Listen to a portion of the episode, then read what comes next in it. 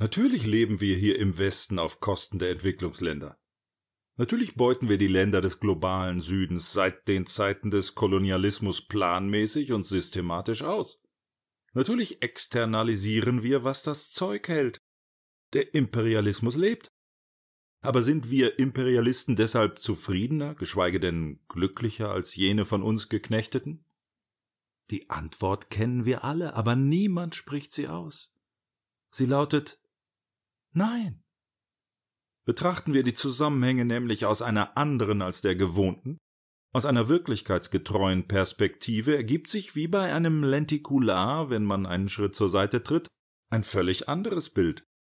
Und plötzlich erweist sich die Ausbeutung der Entwicklungsländer als ein Akt der Nächstenliebe und unser Handeln als ein durch und durch altruistisches.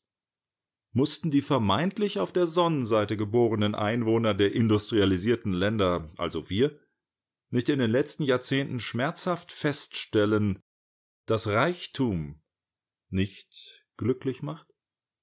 Versinken wir nicht in diesem Moment kollektiv in einem Sumpf aus Überfluss, Überdruss, Entsolidarisierung, emotionaler Kälte, Isolation, Sinnverlust und Depression? Offenbar ist es das, was uns unser Reichtum gebracht hat. Und indem wir die Menschen des Südens konsequent zu Ader lassen, sorgen wir dafür, dass sie gezwungen sind, enger zusammenzurücken und sich auf das zu konzentrieren, was wirklich und nachhaltig zufrieden macht.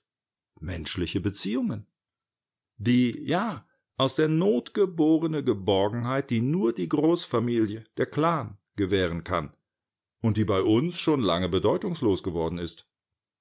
Indem wir die Entwicklungsländer ausbeuten, bewahren wir sie also davor, einen Wohlstand zu steigern, der sie nur unzufrieden machen würde. Indem wir sie plündern, schützen wir sie davor, so reich und so unglücklich zu werden, wie wir es geworden sind. Mit anderen Worten, wir zwingen sie zu ihrem Glück. Wir bewahren sie davor, unsere Fehler zu wiederholen. Wir bewahren sie davor, ins offene Messer eines überbordenden Wohlstands zu laufen. Und deshalb können wir stolz auf uns sein. Denn wir opfern uns. Dadurch, dass wir uns seit Jahrhunderten und aus freien Stücken im Spinnennetz des Materialismus verstricken und den Bewohnern der südlichen Hemisphäre auf diese Weise den Weg ebnen zu Zufriedenheit und Glück die nur zwischenmenschliche Beziehungen gewähren können. Insofern handeln wir, indem wir das Kreuz des Konsums auf unseren Schultern tragen, wahrhaft selbstlos.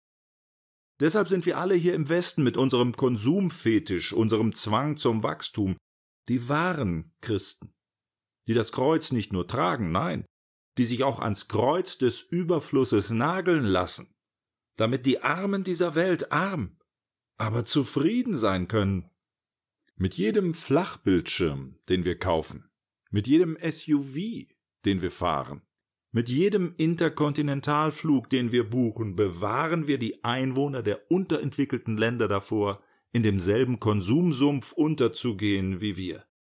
Mit unserer verschwenderischen Lebensweise geißeln wir uns also selbst, ermöglichen es jedoch den Armen dieser Welt jene aus der Not geborene Gruppensolidarität zu entwickeln, und die daraus entspringende Zufriedenheit zu erfahren, nach der auch wir uns alle sehnen, aber die wir uns nicht gönnen. Aus Rücksicht. Wir lassen ihnen den Vortritt. Denn am Ende ist es eben die Not, die glücklich macht. Und deshalb sind eigentlich wir es, die, wenn man das berücksichtigt, was wirklich zählt, den kürzeren gezogen haben. Unser einziger Trost besteht darin, dass wir den beneidenswerten Minderbemittelten dieser Welt täglich aufs neue die Freiheit, die in der Besitzlosigkeit und das Glück, das in sozialen Beziehungen liegt, schenken dürfen.